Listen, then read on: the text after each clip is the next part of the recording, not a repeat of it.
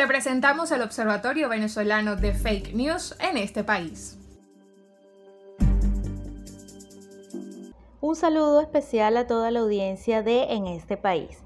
Les habla María Ángel Durán, representante en Lara del Observatorio Venezolano de Fake News. En las últimas semanas han circulado en el país distintas unidades informativas vinculadas al sector universitario y han sido objeto de estudio del observatorio por estar basadas en rumores, por presentar errores de interpretación o estar inmersas en un contexto de opacidad informativa. Un ejemplo de ello es lo sucedido con, con, el documento PDF titulado Redimensión del Sistema Nacional de Ingreso Universitario basado en la reactivación del aparato productivo nacional, que fue difundido en portales de noticias y grupos de WhatsApp y encendió las alarmas de los principales voceros del sector ante la posible eliminación de las carreras que no son mencionadas en este texto, en especial aquellas de las áreas de humanidades y ciencias sociales. En principio, fue difícil precisar el origen del documento, dado que se afirmó que había sido presentado por el Ministerio de Educación Universitaria en una reunión del Consejo Nacional de Universidades. Pero las autoridades de dos universidades públicas consultadas en el proceso de verificación lo negaron. Finalmente, se comprobó por una entrevista realizada al rector de la Universidad Metropolitana y publicada en Pro Da Vinci que el plan de las 145 carreras prioritarias fue presentado por el ministro César Trompi a los rectores de las universidades privadas.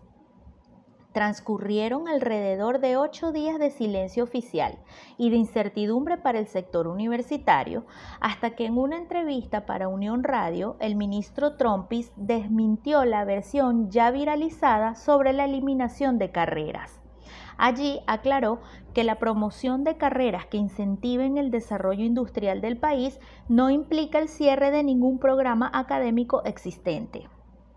Por todo esto, esta unidad informativa fue difundida en las redes sociales del Observatorio Venezolano de Fake News con la etiqueta de error.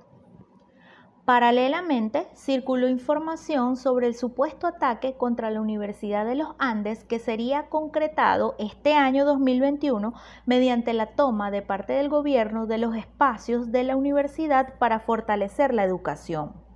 Se trató de una fake news que fue replicada con facilidad porque en efecto en Venezuela existe documentación confiable de ataques en contra de las instituciones universitarias. Una muestra de ello es que la ONG Aula Abierta denunció en enero de este año el aumento de actos vandálicos en contra de las universidades autónomas del país. Ellos aseguran que entre marzo y diciembre de 2020 contabilizaron 171 incidentes de seguridad en estas instituciones, tales como robos, saqueos, destrozos y desmantelamientos sistemáticos que se registraron en un contexto nacional de pandemia, es decir, con las universidades vacías. Todo esto nos lleva a insistir en la necesidad de verificar las informaciones antes de compartirla en redes sociales. Les invito a conocer el trabajo del Observatorio Venezolano de Fake News en nuestra web fakenews.cotejo.info y en redes sociales como arroba. Me despido hasta una próxima oportunidad.